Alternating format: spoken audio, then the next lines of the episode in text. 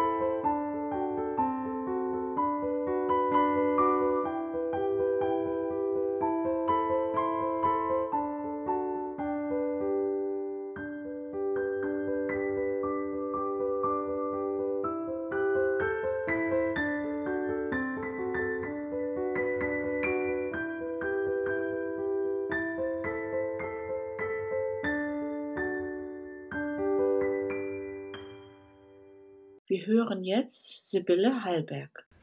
Ja, ich habe dir noch eine Fabel mitgebracht, mhm. äh, Leni. Ja. Und zwar habe ich die in einem bayerischen Märchenwald angesiedelt. Mhm.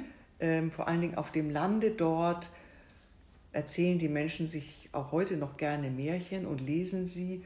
Und sie sind auch ein bisschen religiöser. Sie gehen alle in die Kirche und ähm, denken noch viel an den ursprünglichen Sinn des Weihnachtsfestes. Und das hat mich zu dieser Fabel bewegt. Ja, dann lass mal hören. Die Weihnachtsfabel aus Bayern. Zwei Wochen vor Weihnachten, es hatte nachts schon gefroren, trafen sich die Tiere morgens am Waldesrand, um über das bevorstehende Weihnachtsfest zu sprechen und um herauszufinden, was wohl das Wichtigste daran sei. Nach kurzer Zeit redeten sie alle durcheinander und fingen sogar an zu streiten, bis der Esel sie laut zur Ordnung rief und jedem einen Tritt androhte, der wie ein unerzogener und rücksichtsloser Mensch den anderen nicht ausreden ließ. Leise über die ungehobelten Menschen fluchten, fluchend zeigten sie sich daraufhin alle von ihrer besten tierischen Seite. Der schlaue Fuchs sprach zuerst. Die Hauptsache an Weihnachten ist der Gänsebraten. Schön fett und knusprig muss er sein. Was meint ihr, wie viele Gänse soll ich den Menschen dieses Jahr stibitzen? Und in Vorfreude auf das köstliche Mahl leckte er sich mit seiner langen Zunge genüsslich die Lefzen. Schnee, sagte der Eisbär, viel Schnee brauchen wir. Wenn es den wunderschönen Schnee nicht gäbe, könnte ich schließlich nicht schneeweiß sein. Nur so bin ich der schönste und majestätischste unter den Bären. Und er schwärmte verzückt von der weißen Weihnacht, zu der nur er selbst so richtig passen würde. Das scheue Reh hingegen meinte, ich brauche aber einen Tannenbaum, hinter dem ich mich verstecken kann. Außerdem habe ich neulich heimlich zwei Jäger belauscht. Sie behaupteten, dass Weihnachten ohne Tannenbaum gar nicht gefeiert werden kann auch wenn die Menschen sich immer so schlecht benehmen und die Jäger uns sogar nach dem Leben trachten, so wissen sie doch viel mehr als wir. und wir können ihnen dieses Mal getrost Glauben schenken. Aber nicht so viele Kerzen, heulte die Eule. Es darf nicht zu hell werden, sondern muss schön schummrig und gemütlich sein.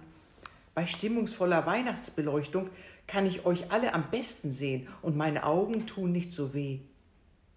Da schlug der eitle Pfau ein Rad. Aber mein neues Kleid muss man schon sehen können. Wenn ich nämlich kein neues Kleid bekomme, ist für mich nicht richtig Weihnachten. Ihr sollt all die bunten Farben bewundern können, denn ich werde kein eintöniges Schneeweiß tragen. Und er stellte sein Krönchen besonders steil auf, wobei er dem Eisbären aus dem Augenwinkel einen musternden Blick zuwarf. Nun wurde die Elster munter. Und Schmuck, keckerte sie. Jedes Jahr zu Weihnachten bekomme ich ein neues Schmuckstück. Funkeln und glitzern muss es, wie ein geschliffener Diamant. Ich wünsche mir einen Ring, ein Armband, eine Brosche oder am liebsten eine Kette. Das ist für mich das Allerschönste an Weihnachten. Nun meldete sich auch der Braunbär zu Wort und brummte. Abgesehen davon, dass meine Lieblingsfarbe nicht weiß, sondern braun ist und die Menschen mich als Vorbild für ihre Teddybären gewählt haben, brauche ich unbedingt Stollen und Honigkuchen. Wenn es all die leckeren Süßigkeiten nicht gibt, dann kann ich auf Weihnachten verzichten. Er zog die Krallen ein, weil er sich doch aufrichtig auf Weihnachten freute und kraulte mit seiner großen Tatze freundschaftlich den Dachs, der sich neben ihn gesetzt hatte, aber ganz anderer Meinung war. Macht's lieber wie ich und schlaft. Schlafen, mal so richtig ausschlafen, das ist das Schönste an Weihnachten. All eure ausschweifenden Überlegungen und herbeigeredeten Sorgen sind vollkommen überflüssig. Ich brauche gar nichts. Ich will einfach nur in Ruhe schlafen. Und saufen, ergänzte der Ochse. Ich werd mal so richtig ein Saufen gehen und mich dann erst tüchtig ausschlafen. Ihr wisst ja gar nicht, wie ich mich darauf freue und wie gut mir das tut. Aber plötzlich schrie er laut auf denn der Esel hatte seine Drohung wahrgemacht und ihm einen gewaltigen Tritt versetzt. Du Ochs, du Blöder, du hast zwar alle ausreden lassen, und es tut mir ja auch leid, dass du stellvertretend für euch alle den Schlag abbekommen hast, aber denkt ihr denn wirklich nur an euch selbst? Nehmt ihr die selbstsüchtigen Menschen auch noch zum Vorbild? Habt ihr wie sie schon ganz vergessen, aus welchem Grunde es das Weihnachtsfest überhaupt gibt? Warum wohl heißt es auch Christfest oder heiliges Wiegenfest? Denkt denn keiner von euch an das Kind? Da senkten alle beschämt die Köpfe und es wurde ganz still, bis der Ochse in die Runde sagte, das Kind, ja, ja, das Kind haben wir ganz vergessen. Das Christkind ist doch die Hauptsache an Weihnachten. Genau, entgegnete der Esel, und wir sollten auch die eingebildeten Menschen endlich daran erinnern. Hat jemand von euch eine gute Idee? Eine Zeit, in der wir Zeit haben zum Nachdenken, sich, sich Zeit zu nehmen für, mhm. ja, für sich selbst, für den Nächsten. Ja, ne? und wir denken alle an das schöne familiäre mhm. Zusammensein, was vor der Tür steht.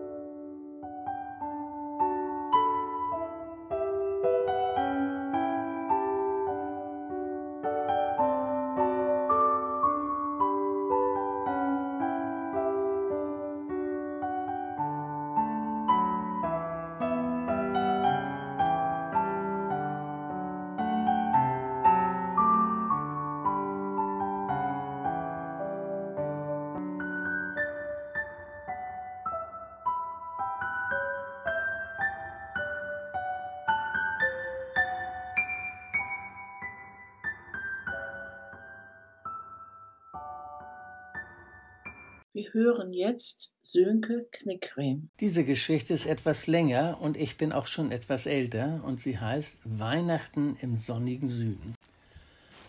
Dass ich Ende November nach Sri Lanka flog, war nicht, um dem Winter in Norddeutschland zu entgehen, sondern ich tat es einer Frau zuliebe.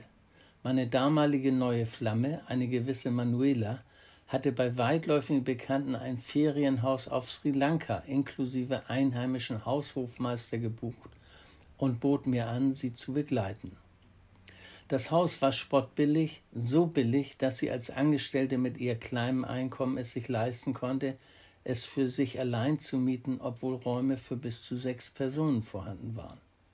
Was den Urlaub teuer machte, war der Flug, und damit der sich bezahlt machte, hatte sie das Haus für sechs Wochen gebucht, für ihren gesamten Jahresurlaub. Ich überlegte nicht lange und sagte zu, obwohl wir uns noch nicht so richtig gut kannten. Am nächsten Tag kratzte ich all mein Geld zusammen und buchte den Flug.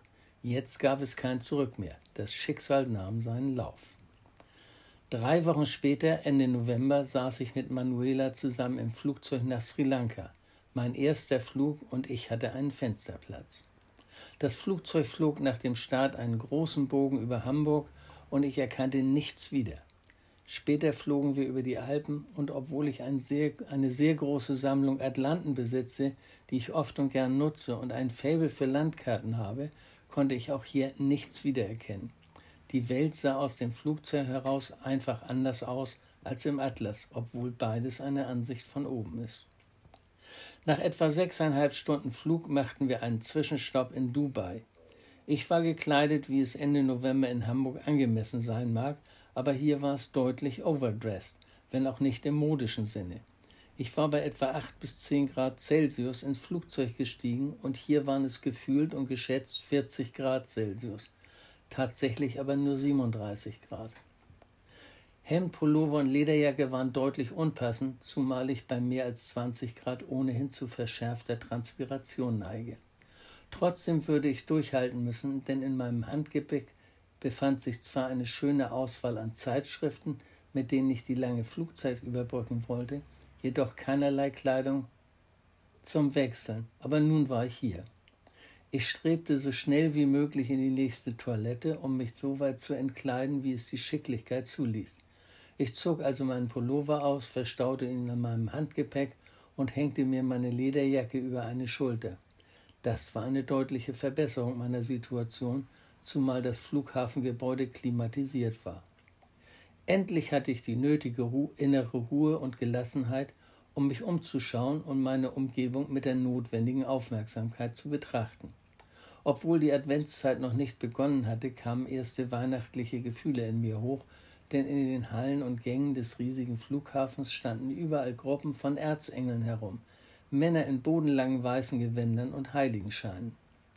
Der lange Flug und dann die heiße Luft in Dubai hatten mir offenbar nicht gut getan. Langsam dämmerte mir, dass die Weißgewandeten keine Erzengel sein konnten, da ihnen die Flügel fehlten und sie statt der biblischen Flammenschwerter heutige, jetzt natürlich damalige Maschinenpistolen in den Händen hielten.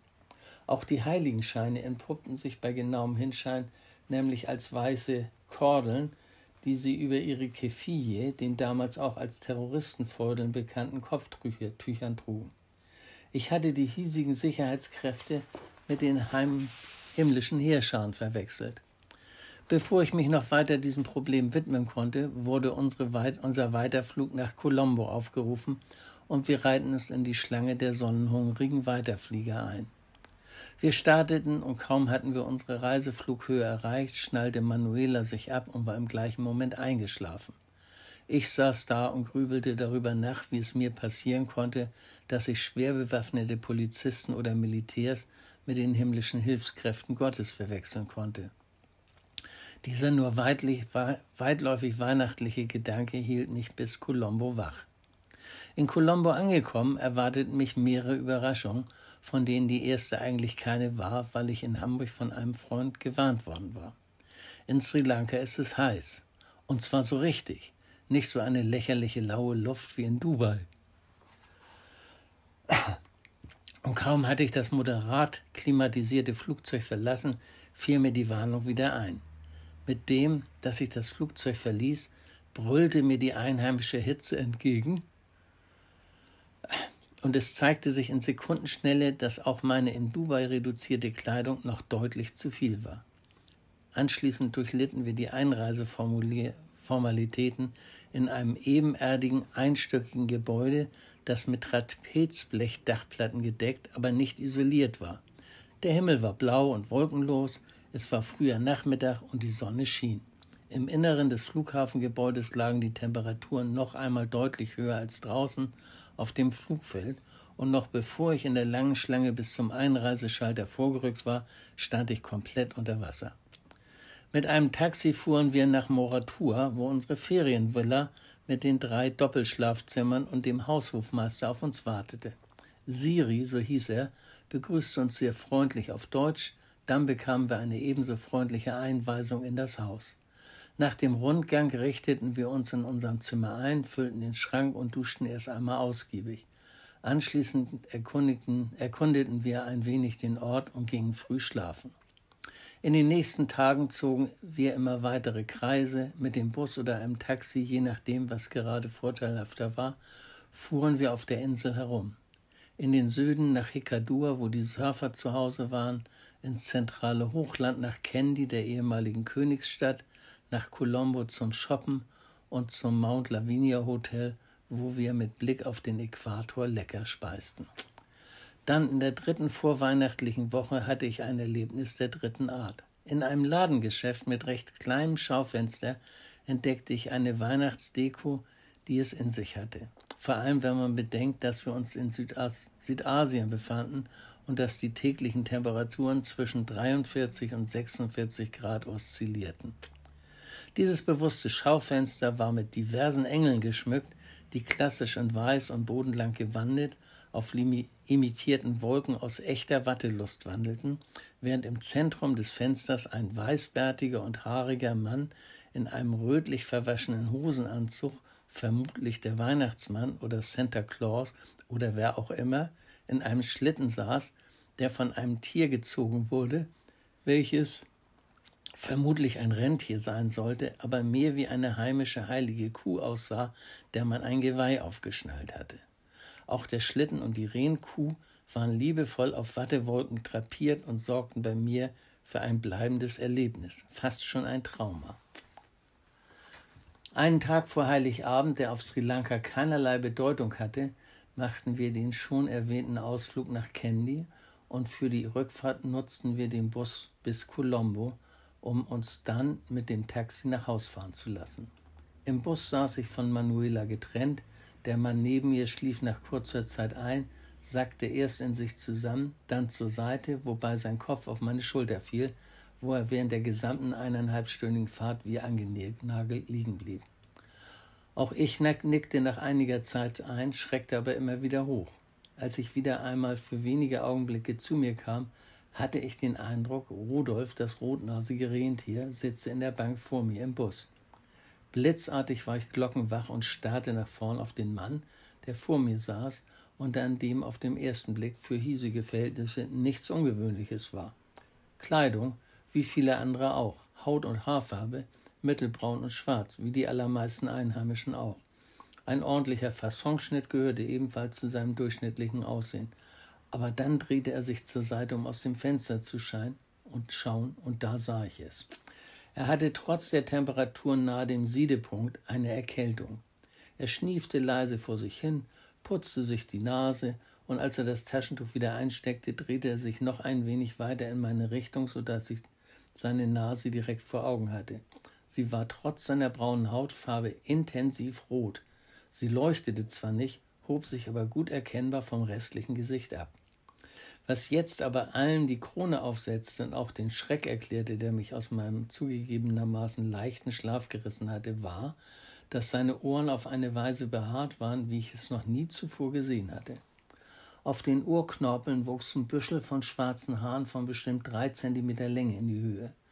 Auch auf den Ohrmuscheln, vorn von den Ohrknorpeln an und hinten beginnend, etwas oberhalb des Ohrläppchens war ein dichter, nach oben gerichteter Bewuchs sichtbar, der etwa vier Zentimeter oberhalb des Ohres in etwas auslief, was man bei Tieren wie zum Beispiel Rentieren einen Ohrpinsel genannt hätte. Ich hatte bisher noch nicht erlebt, noch war ich je in, in der Verlegenheit gewesen, diesen Begriff bei einem Menschen anzuwenden, aber hier war er exakt passend. Wieder kam ich ins Grübeln. Dieser Mann trug einen tiptop Fassonschnitt, wie nur ein professioneller Friseur hinbekommt. Warum hatte der diese Ohrpinsel nicht entfernt? Waren sie dem Friseur so normal vorgekommen, dass er es nicht einmal in Erwägung gezogen hatte, sie zu entfernen? Wieso trugen dann nicht alle Männer hier so schmucke Ohrbehaarung? Waren diese Haare für den reinkarnierten Rudolf Rotnase vielleicht ein gewolltes Alleinstellungsmerkmal? Ich riss mich los von diesem Anblick und schaute zu Manuela hinüber. Die aber schlief und bekam nichts von etwas mit. Immer wieder musste ich während der restlichen Fahrten, das war nach meiner Entdeckung noch rund eine Dreiviertelstunde, auf die Pelzohren gucken. Sie zogen meinen Blick wie magisch an. Endlich in Colombo auf dem zentralen Busbahnhof angekommen, stiegen wir in ein Taxi um und fuhren nach Hause. Am nächsten Morgen schaute ich wie immer in den Spiegel, aber nach dem Erlebnis des Vortages hatte sich meine Einstellung zu Gesichts- und Kopfbehaarung ein wenig geändert. Ich fand, der Bart, der mein Gesicht schon seit einigen Jahren in wechselndem Schnitt prägte, könnte endlich mal wieder eine Rasur vertragen, auch wegen der Temperaturen, die hier vorher vorherrschen. Also rasierte ich mich und während ich das tat, dachte ich so bei mir, dass das ja auch eine nette Überraschung an Heiligabend sei. Das stimmte, nur anders, als ich es mir gedacht hatte. Ich erschien am Frühstückstisch, bartlos und gut gelaunt, Manuela sah mich an, lange und prüfend. Dann sagte sie, Jetzt siehst du aus, wie du bist, stand auf und verschwand in die Küche. Ich hörte sie mit unserem Haushofmeister sprechen. Wenig später fuhr ein Taxi vor. Manuela stieg ein und verschwand. Das war eine echte Überraschung. Ich saß total verdattert da und überlegte, was das zu bedeuten haben könnte, kam aber zu keinem Ergebnis. Bis heute nicht. Kurze Zeit später kam Siri zu mir als eine Art negativer Postillon d'amour und erzählte mir, Manuela habe ihm aufgetragen, mir zu sagen, dass sie in ein Hotel gezogen sei und sie mir maximal drei Tage einräumen würde, unser Ferienhaus zu verlassen. Meine Verdatterung hielt noch eine geraume Zeit an. Schließlich raffte ich mich auf und besprach mit Siri das Prozedere meiner Abreise, denn unter diesen Umständen räumte ich einem versöhnlichen Gespräch keinerlei Erfolgschancen ein. Und Siri legte sich ins Zeug. Er telefonierte mehrfach mit dem Flughafen, ließ sich von einem Angestellten zum nächsten durchstellen und hatte es nach knapp einer Stunde geschafft, mir einen Platz an Bord einer Maschine zu reservieren. Am zweiten Weihnachtstag flog ich zurück nach Hamburg. Am 27. Dezember kam ich in Hamburg an am 28. Dezember fing es an zu schneien. Am 2. Januar hörte es wieder auf. Mein Auto stand in einer Schneewehe von, Schneewehe von ungefähr 2,20 Meter Höhe. Auf der Ost-West-Straße war der Schneewehen bis zu 90 Zentimeter hoch. Der öffentliche Busverkehr war zusammengebrochen und ich hatte ein wirklich außergewöhnliches Weihnachtsfest erlebt. Die Zutaten stimmten. Erst Erzengel, dann Engel und Weihnachtsmann. Rentier und Schlitten, sogar viel Schnee gab es. Eigentlich weiße Weihnachten. Nur das, nur das Timing war scheiße. Das war jetzt meine zweite Geschichte. Ja, Weihnachten sehr schön. im sonnigen Süden. Mein Gott, da hast du aber echt was erlebt. Das kann man so sagen. Ja. Gibt es diese Geschichten eigentlich auch als, ähm, als Buch, als, als also in der Zusammenfassung?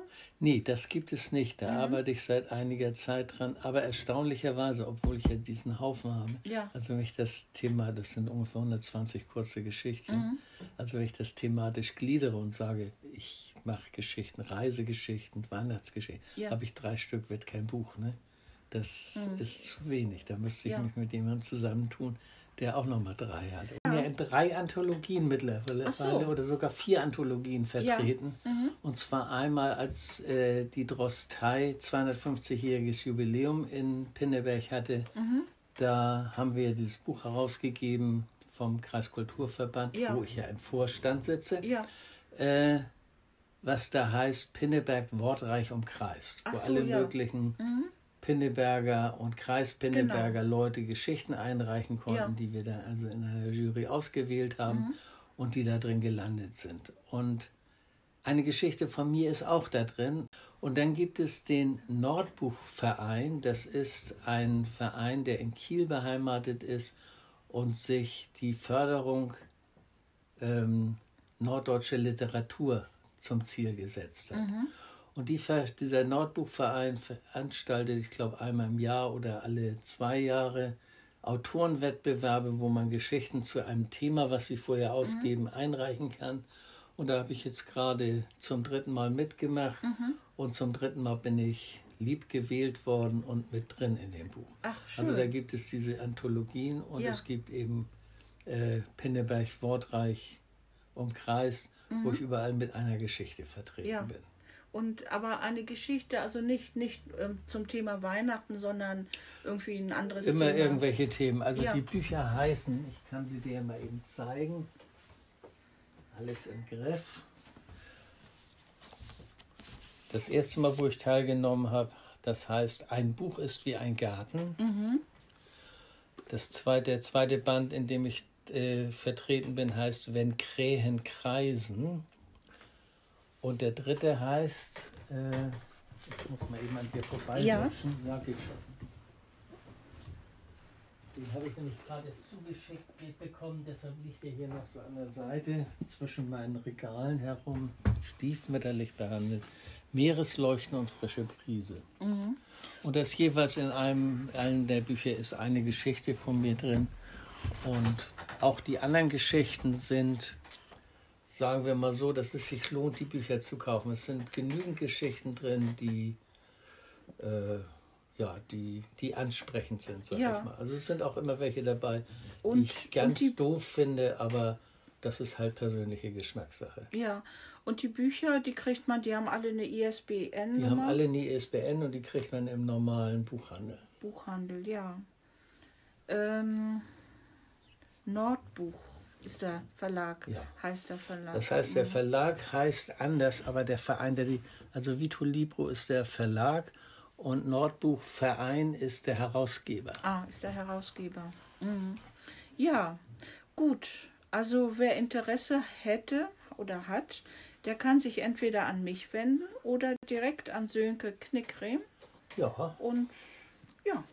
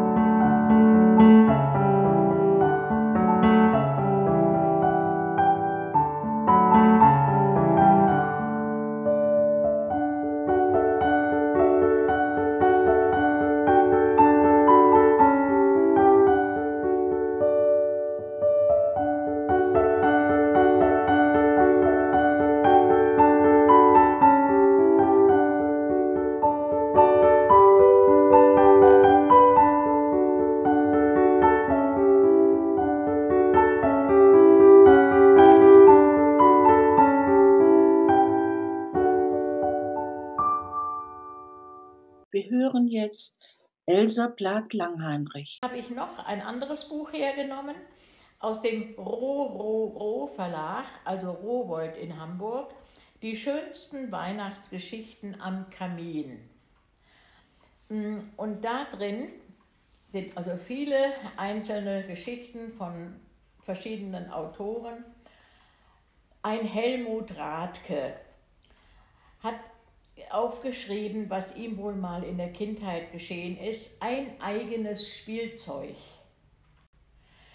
Also, Sohn eines Kaufmanns zu sein, der ein Spielwarengeschäft hat, mochte für andere Kinder einen besonderen Vorzug bedeuten, doch für mich war es manchmal auch schmerzhaft. Zugegeben, ich konnte mir alle Spielsachen ansehen, durfte zeitweise sogar damit spielen ohne dass mir jemand auf die Finger klopfte. Aber was ist das schon? Es waren doch nicht meine Spielsachen, meine eigenen. Bekam ich Spielzeug von meinen Eltern geschenkt, so war ich nie sicher, wie lange ich es wirklich hatte. Mein Vater nämlich war Geschäftsmann durch und durch, immer darauf bedacht, möglichst alle Wünsche seiner Kunden zu erfüllen, auch die entferntesten, wobei sich die naheliegendsten oft in meiner Spielkiste befanden. Mit dem Satz Du hast schon eine Zeit lang nicht mehr damit gespielt und nun war da ein Kunde, der sowas suchte, wurde mir immer der Verlust meines Spielzeugs erklärt. Wir müssen uns die Kunden erhalten, fuhr mein Vater dann fort. Schließlich leben wir von ihnen. Um den Ausbruch meiner aufsteigenden Tränen zu verhindern, bot Vater dann immer als Wiedergutmachung ein Ersatzspielzeug an, das ich mir sogleich auswählen durfte. Dabei ergab sich jedoch immer wieder die Frage, wie lange wohl dieses Mal in der Vorweihnachtszeit des Jahres 1950 erhielten wir eine Sendung elektrischer Eisenbahnen. Der Anblick dieses technischen Spielzeugs löste die Faszination in mir aus, und fortan stand mein Weihnachtswunsch fest. Sollten wir nun von den zehn Bahnen nicht alle verkaufen, so kann es sein, dass dein Wunsch in Erfüllung geht, meinte Vater, als er meinen Wunschzettel gelesen hatte. Nur zehn Eisenbahnen und so viele Tage noch bis Weihnachten. Ich rechnete mir keine großen Chancen aus, und doch ich hoffte. Täglich nach der Schule führte mich mein erster Gang in unser Geschäft wo ich aufgeregt den Eisenbahnbestand überprüfte. Dann, einen Tag vor dem Fest, stellte ich mit klopfendem Herzen fest, dass nur noch eine Eisenbahn zurückgeblieben war. Nun begann mein Wettlauf mit der Zeit, die jetzt betont langsam zu laufen schien. Kurz vor Geschäftsschluss am heiligen Abend erfuhr ich von meiner Schwester jene schreckliche Nachricht, dass auch der letzte Eisenbahnkarton verkauft sei. Enttäuscht und mit Tränen in den Augen stürzte ich ins Geschäft, wo sich die Hiobsbotschaft bestätigte. Unendliche Traurigkeit erfasste mich, als ich an die Bescherung und die Weihnachtstage dachte. Dann war es soweit. Weder der festlich geschmückte Weihnachtsbaum noch die Geschenke unter dem Baum vermochten meine depressive Stimmung auch nur ein wenig aufzuhellen, fehlte doch das wichtigste Geschenk. Meine Mutter schaute mich an und begann zu lächeln, und auch meine Schwester blickte grinsend zu mir während Vater sich plötzlich hinter dem Esstisch langsam hinunterbeugte. Und nun hörte ich es, dieses wunderbare Geräusch, das Geräusch einer fahrenden kleinen Eisenbahn. Mit einem Jubelschrei stürzte ich zu dem unermüdlich kreisenden Zug. Mein Wunsch hatte sich also doch noch erfüllt. Die letzte Bahn war nicht verkauft worden, sie gehörte nun mir. Wirklich meine eigene für immer, würde Vater sie nicht irgendwann auch wieder verkaufen? Zweifel trübten ein wenig die Freude am Spiel, denn ganz sicher war doch nur, dass mein neues Spielzeug zumindest an den Weihnachtstagen sicher war. Da auf einmal kam mir die entscheidende Idee, die meine Eisenbahn zu meinem sicheren, unverkäuflichen Eigentum machen sollte.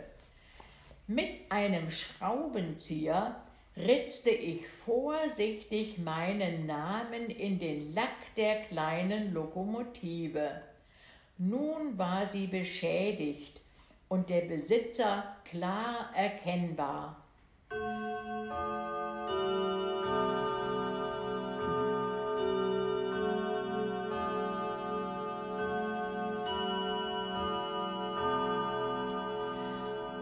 Mutter erzählte mir später einmal, dass Vater nach jenem Fest eine defekte Lok von einem Kunden zurückbekommen hatte und meine als Ersatz weggeben wollte.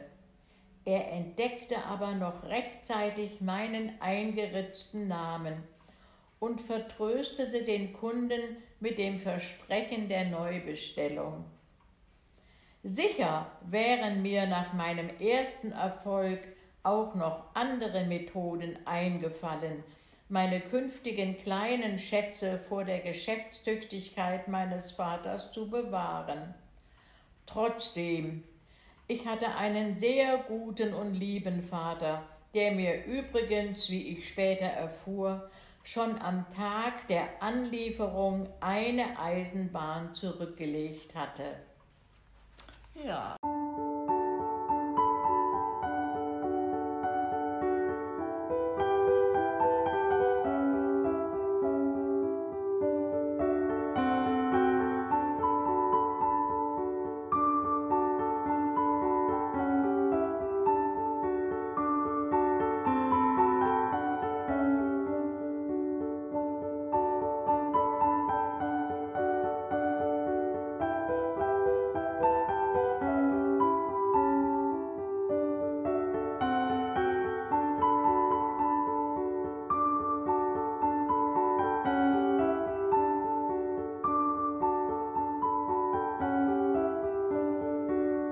Wir hören jetzt Klaus Landahl. Ja, die Geschichte heißt Maria und ist fast eine Weihnachtsgeschichte. Also ein Stück Weihnachten ist da drin.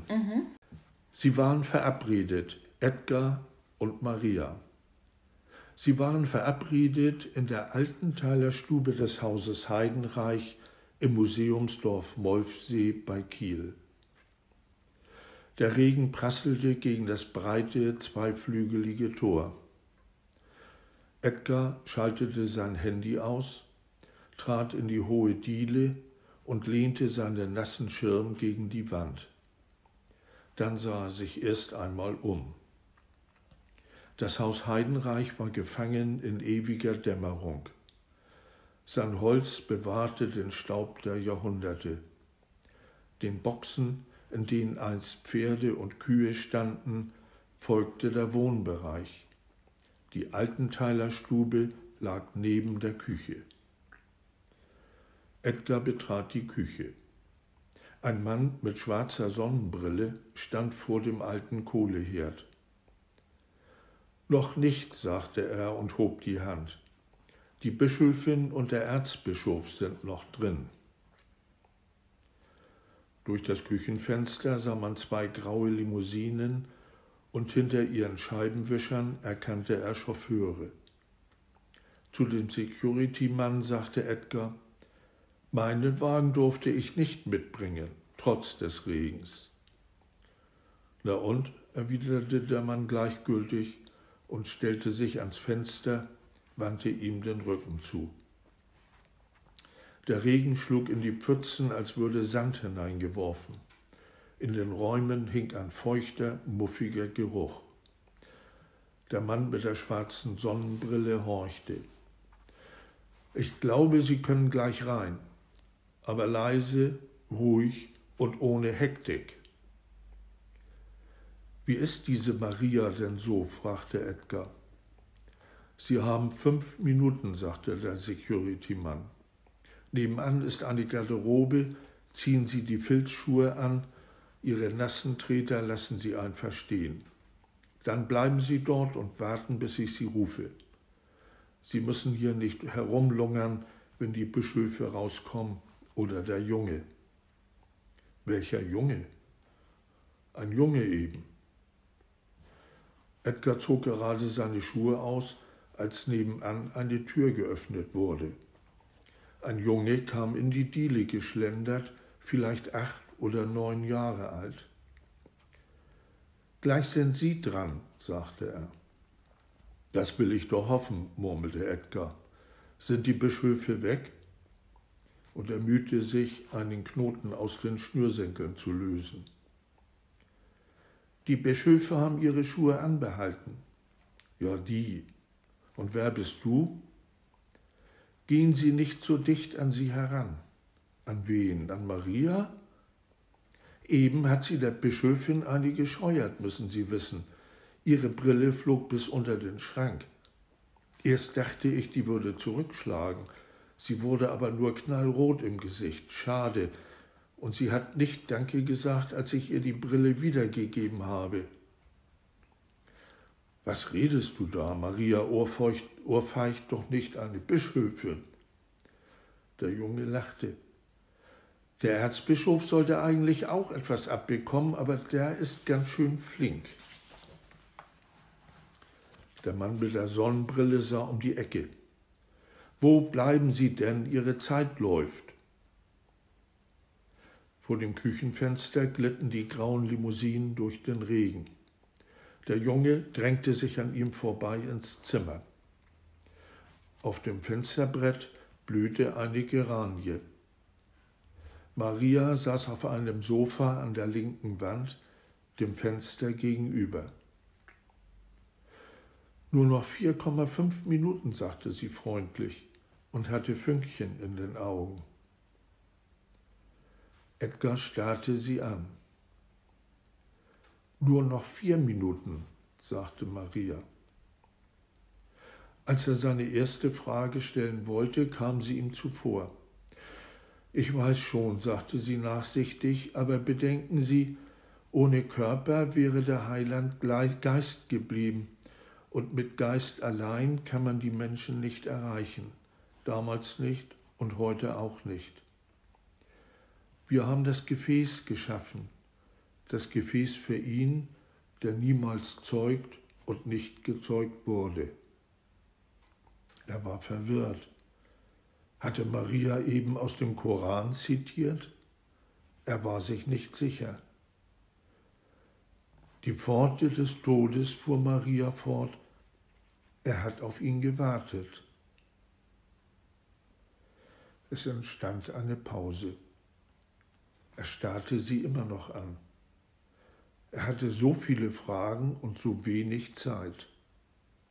Schließlich räusperte er sich. Warum ohrfeigen Sie eine Bischöfin? Überrascht und missbilligend sah Maria auf den Jungen, der unbefangen mit dem Bein baumelte.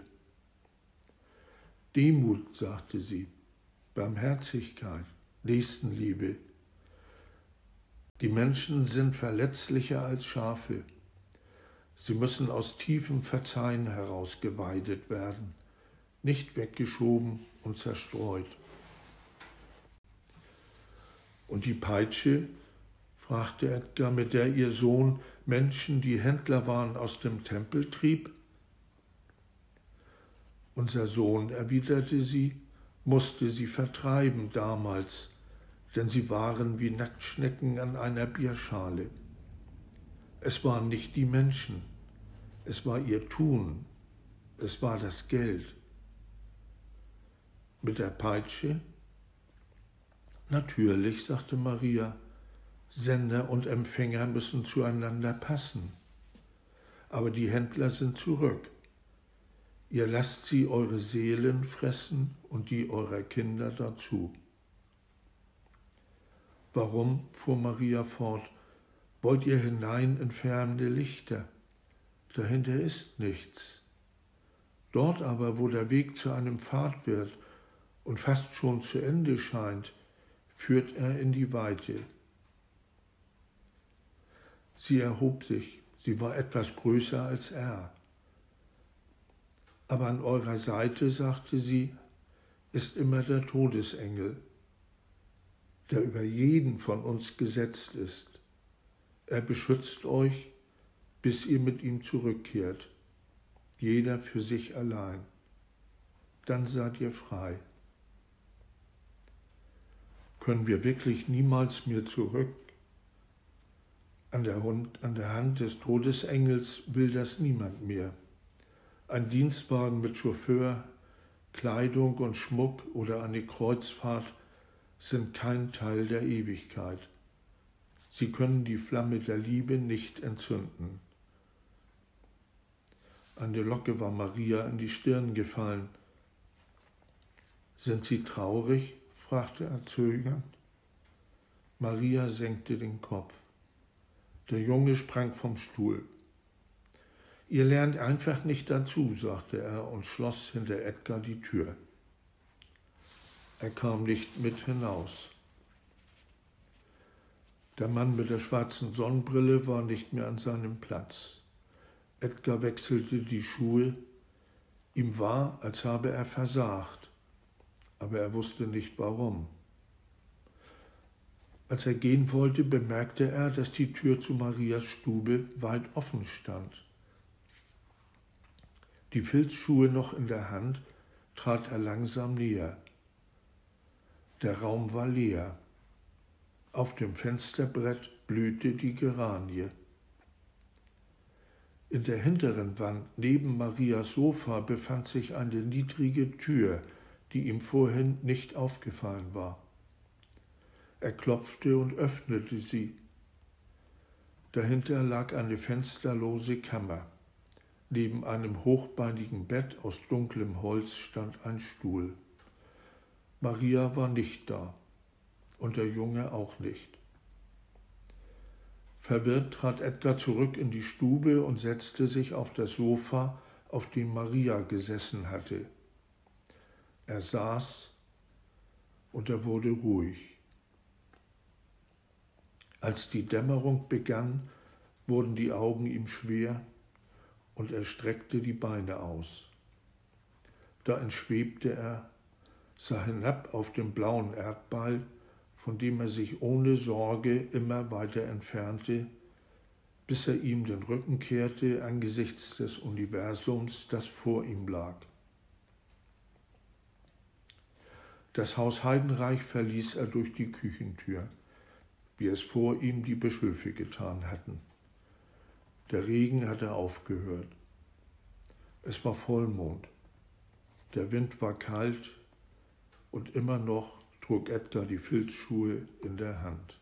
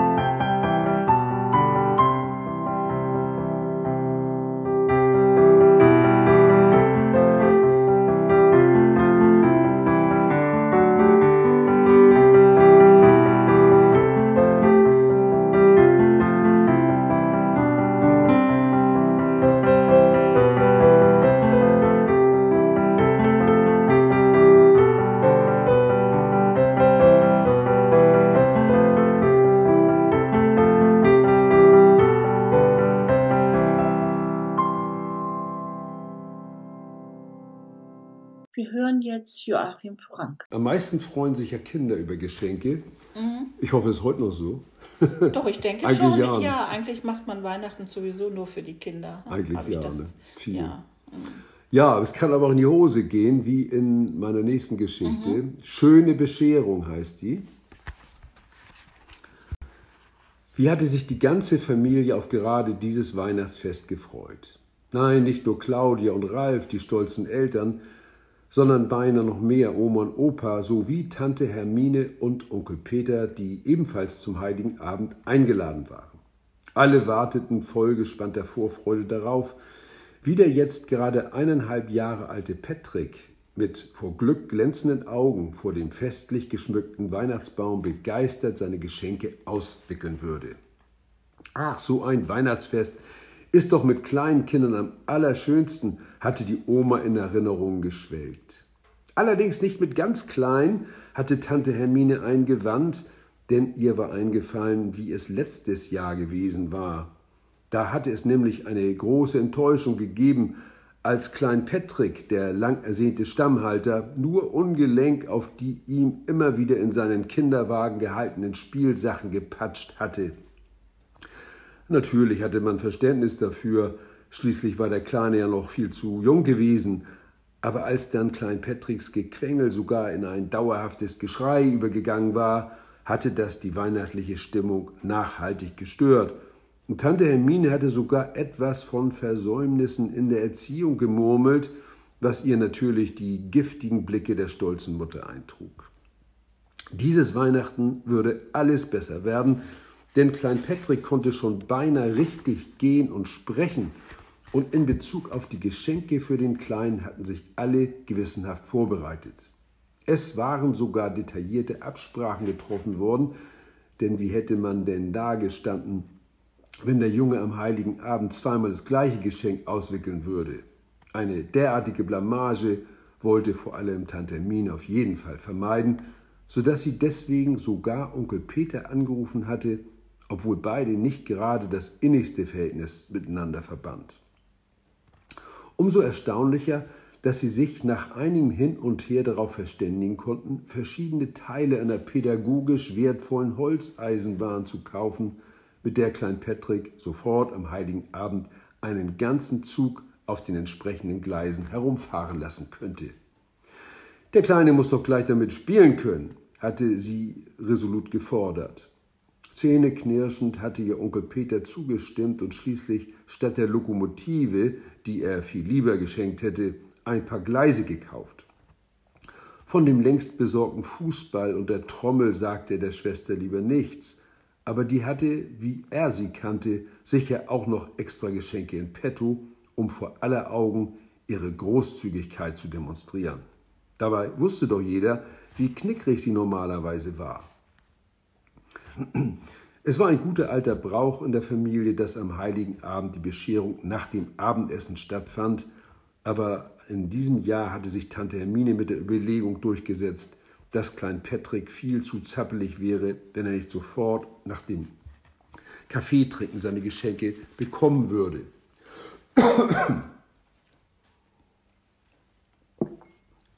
Als die Tante eintraf, war Klein Patrick allerdings gar nicht so aufgeregt wie erwartet, denn die Eltern hatten ihm bereits am Nachmittag erlaubt, die Geschenke der Verwandten aus Bayern auszupacken und als Tante Hermine sah, dass der Junge schon in einem großen Haufen von Papier, bunten Bändern, Zellophanfolien und Spielsachen herumturnte und gerade triumphierend Bauklötze durch die Gegend schleuderte, schaute sie verdrießlich in die Runde.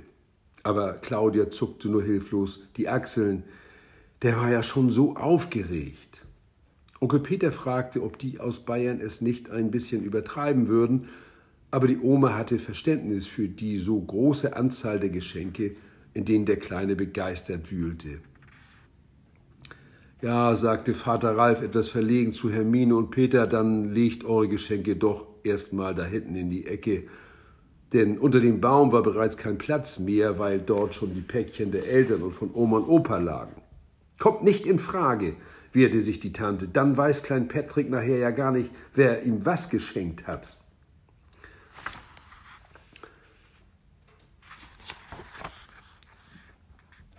Kaum saß man bei einer Tasse Kaffee zusammen, da klingelt es an der Tür.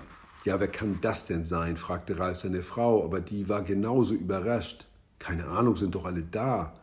Nein, nein, ich will nicht stören, hörte man die schnachende Stimme der immer so neugierigen Nachbarin bis ins Wohnzimmer, aber dieses Paket sei schon gestern Nachmittag abgegeben worden und sie habe gedacht, dass das vielleicht für den heutigen heiligen Abend bestimmt sein könnte. Und wann kommen wir endlich mit unseren Geschenken dran? fragte Tante Hermine spitz und riss Claudia damit aus ihrer Freude über die versöhnlichen Worte des Bruders, der einen Brief diesem Paket beigelegt hatte.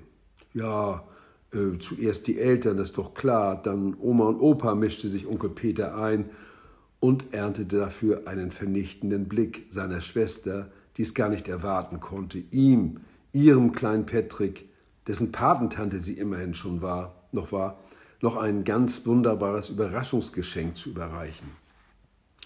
Klein Patrick war dann schwer beschäftigt, alle Pakete und Päckchen, die auf ihn niederprasselten, auszuwickeln und auszupacken.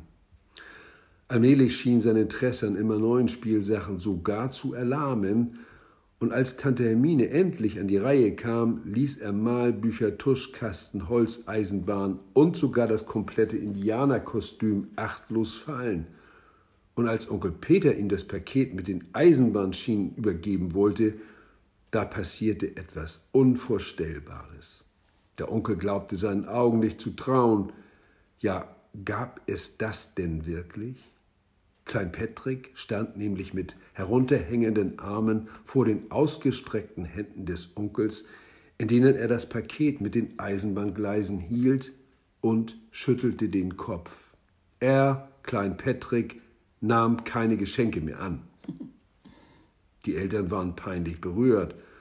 Oma und Opa entsetzt, Tante Hermine gleichzeitig fassungslos und schadenfroh.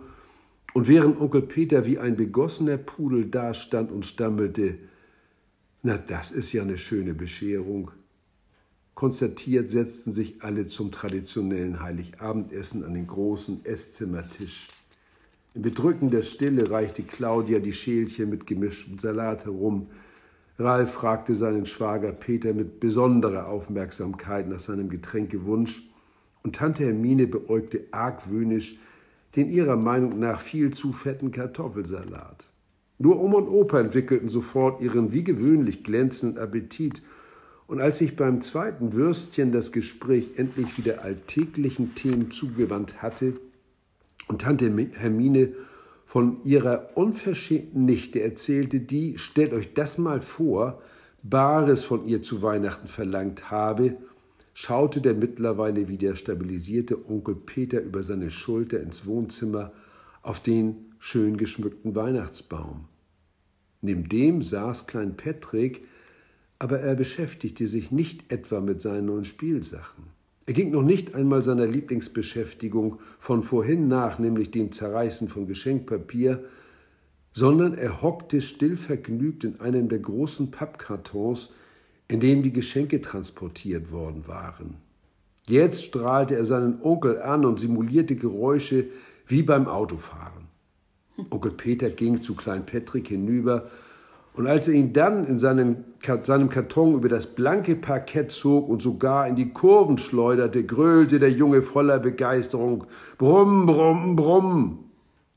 Mit gemischten Gefühlen verfolgte die Tischgesellschaft das sonderbare Treiben von Onkel Peter und seinem Neffen. Und wenn man nicht felsenfest davon überzeugt gewesen wäre, es besser zu wissen, dann hätte man den Eindruck gewinnen können, als wäre dies Klein Patricks allerschönstes Weihnachtsgeschenk. Ja. Schön. Ja, wie wir ja alle wissen, ich glaube, das Schönste, was man Kindern schenken kann, ist Zeit, ja. die man mit ihnen verbringt. Ja. Und dann ist es völlig egal, was man da an Geschenken mitbringt. Mhm. Ja, und ähm, es muss gar nicht so das teuerste und beste sein. Überhaupt nicht. Ja. Also kleine Kinder, ich erinnere mich noch sehr gut an, an meinen Neffen, ähm, als der, ich weiß nicht, wie alt war. Da, da konnten Steine alles sein. Mhm. Kleine Steine waren Autos und Tiere und Menschen.